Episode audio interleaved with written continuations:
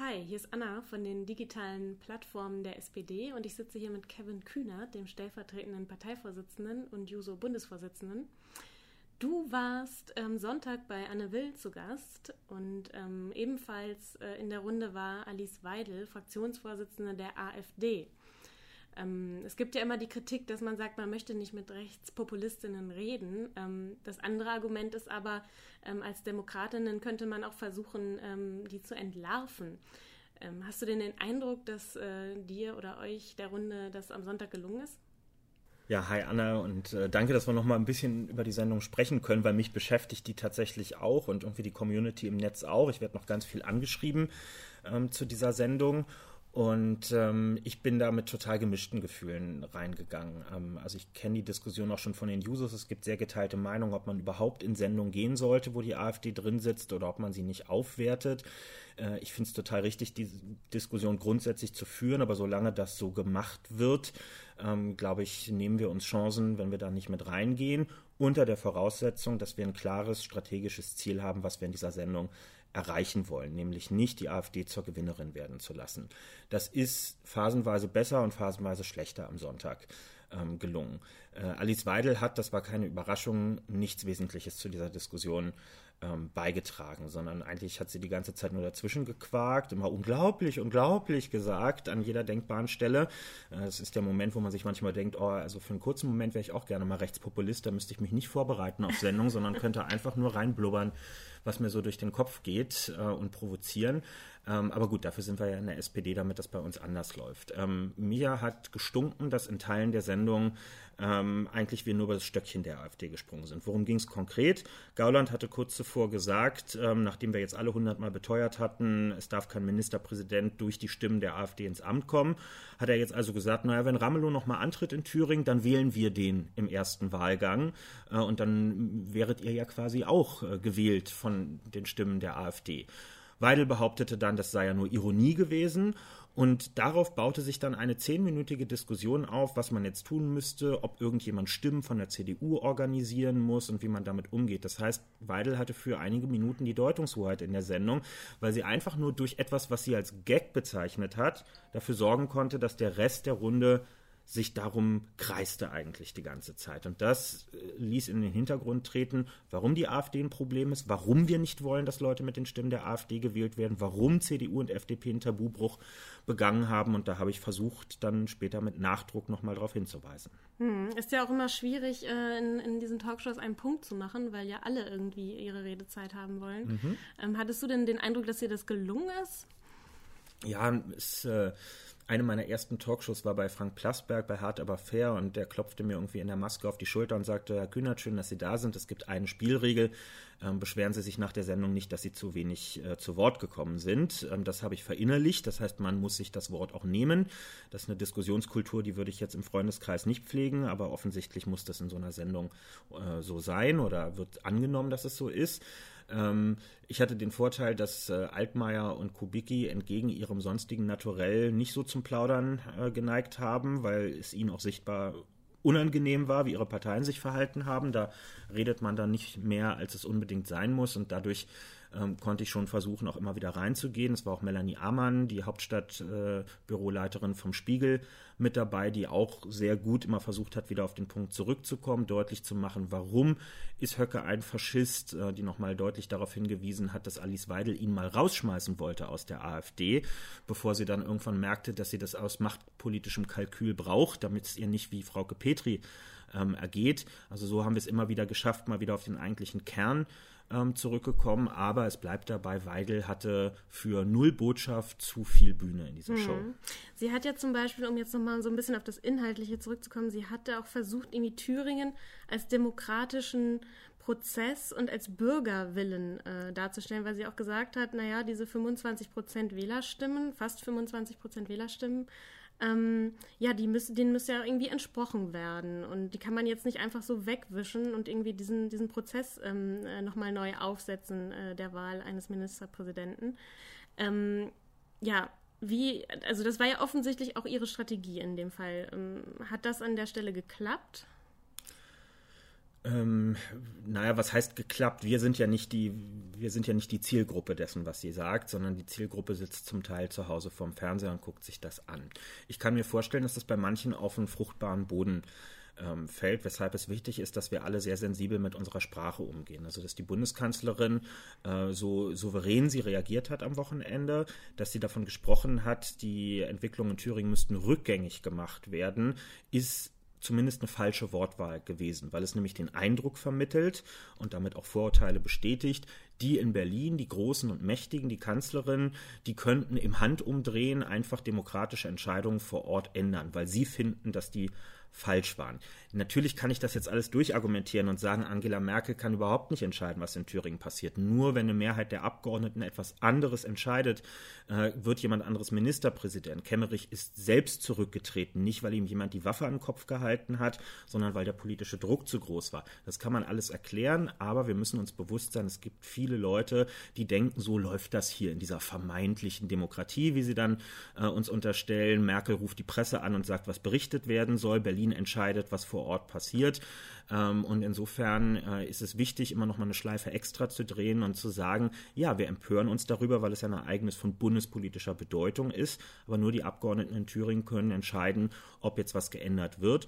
Allerdings wissen wir mittlerweile auch aus Umfragen, die Anhängerschaft von jeder Partei in Thüringen spricht sich mit deutlicher Mehrheit für Neuwahlen im Moment aus. Insofern sind wir als SPD da mit unserer Forderung auch an der Seite der Mehrheit der Menschen in Thüringen das war ja jetzt nicht dein erstes äh, Zusammentreffen ähm, mit einer ähm, AfD-Politikerin ähm, oder AfD-Politiker. Du hast irgendwie bei Markus Lanz mal mit Guido Reil äh, zusammengesessen, der jetzt äh, im, im, Europaparlament sitzt, oder mit Bernd Baumann, ähm, auch von der AfD, der mhm. im Bundestag sitzt.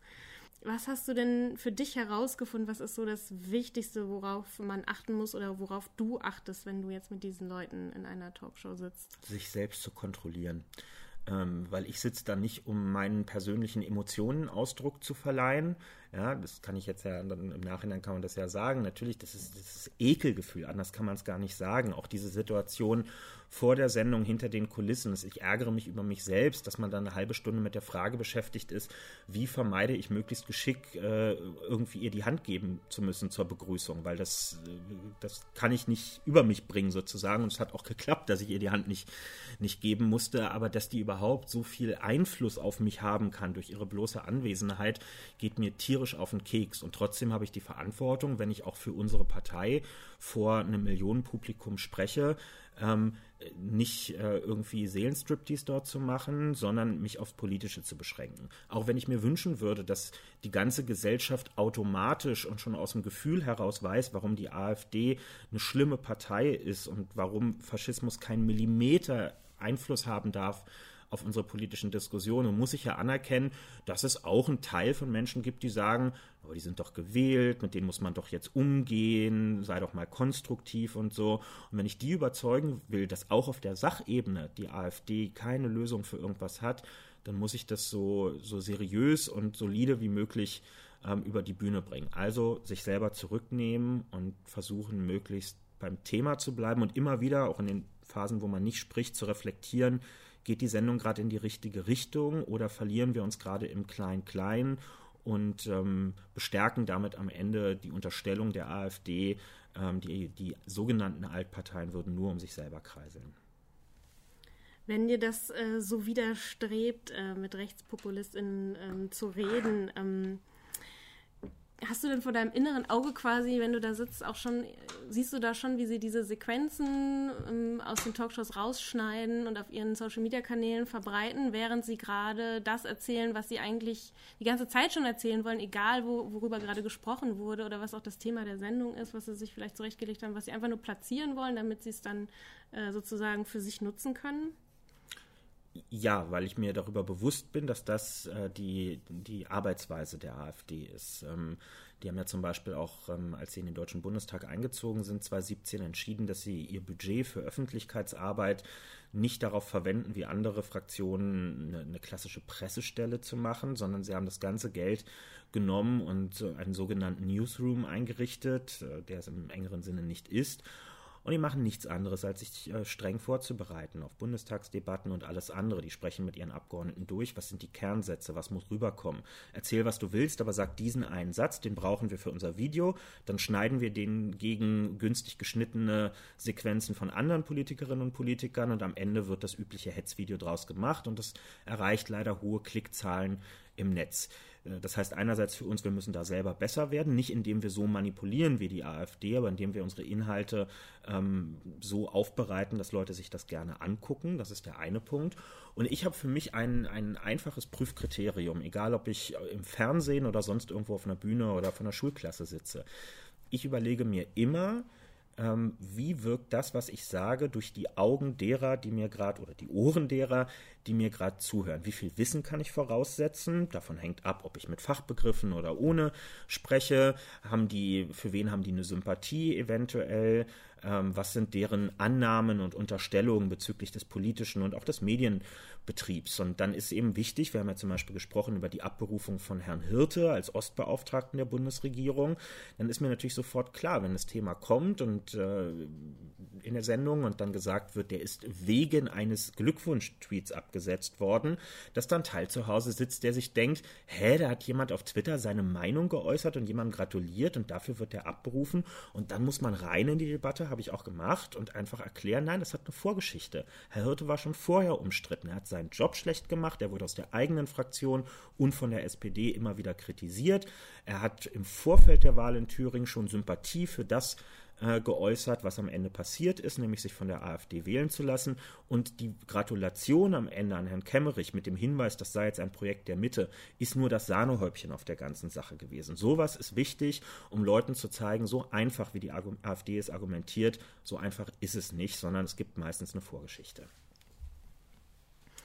Jetzt auch nochmal abschließend vielleicht ähm, an unsere Genossinnen und Genossen, die uns jetzt gerade zuhören. Die sind ja auch ähm, in ihrem Alltag oder ähm, in gewissen Situationen vielleicht Sitzungen irgendwie gefordert, sich mit AfD-PolitikerInnen auseinanderzusetzen und müssen denen begegnen oder wollen denen vielleicht auch teilweise äh, ähm, argumentativ begegnen. Könntest du so drei Master-Tipps irgendwie formulieren? Ähm, vielleicht, wenn man auch nicht unbedingt in der Talkshow sitzt, sondern in der Kneipe vielleicht auch äh, an einer Diskussion beteiligt ist, ähm, was sind die drei Sachen, äh, die einem da am besten weiterhelfen können, wenn man die beherzigt?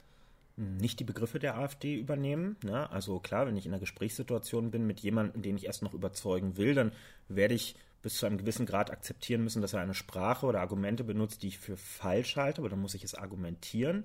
Ja, ich kann die nicht, nicht aufnehmen. Ähm, also das, das ist wichtig, man legitimiert sie nämlich sonst äh, tatsächlich dadurch. Äh, es ist wichtig, faktenbasiert ähm, zu argumentieren, also von der emotionalen Ebene, die die AfD par excellence bespielt, äh, immer wieder auf die, auf die Sachebene zurückzukommen und zu sagen, worüber reden wir dann wirklich? Wie sind denn die Statistiken? Gibt es wirklich so viele Angriffe, wie, wie da behauptet wird? Und so weiter und so fort. Ähm, also den Leuten einfach begreiflich machen, worum geht es denn eigentlich äh, und Widersprüche deutlich machen. Das ist auch ein ganz wichtiger ähm, Punkt, ähm, gerade in Thüringen. Also Höcke ist ja einer, der jetzt versucht, auch in diesem Jahr die AfD zu einem, man kann das so sagen, nationalsozialen, um nicht nationalsozialistischen zu sagen, äh, Profil zu bringen. Er will, dass die sich in sozialpolitischen Fragen deutlich weiter links in Anführungszeichen positionieren, weil er sich da mehr Zustimmung erhofft. Und dann darf man auch mal auf den Umstand hinweisen, dass er aber, wenn er nach Mehrheiten im Landtag sucht, sich genau zu den Parteien begibt, die für diese Art der Politik überhaupt nicht stehen. Ich will ihm jetzt um Gottes Willen nicht äh, vorschlagen, dass er sich an uns orientieren soll. Der soll uns mal schön von der Pelle bleiben, um Gottes Willen. Ähm, aber er ist sehr beliebig in der Wahl seiner Partner. Ne? Wenn es darum geht, den Applaus der breiten Mehrheit für gute Sozialpolitik einzuheimsen, dann gibt er sich so Pseudolinks. Aber wenn es darum geht, äh, Mehrheiten im Landtag zu organisieren und die Party zu sprengen, dann orientiert er sich an den Bürgerlichen und freut sich über einen bürgerlichen Kandidaten, der gewählt worden ist. Und das passt halt vorne und hinten äh, einfach alles nicht zusammen. Ne? Und das sind so Spielregeln, die müssen wir beachten. Es gibt aber auch Profis, äh, haha, Grüße an Christian Lindner, ähm, es gibt Profis, die sich mit sowas ja auch auseinandersetzen. Wir Jusos haben zum Beispiel vor ein paar Jahren mal das Bündnis äh, Aufstehen gegen Rassismus mitgegründet und die stellen Material bereit, organisieren Demos und machen aber noch was ganz anderes Wichtiges.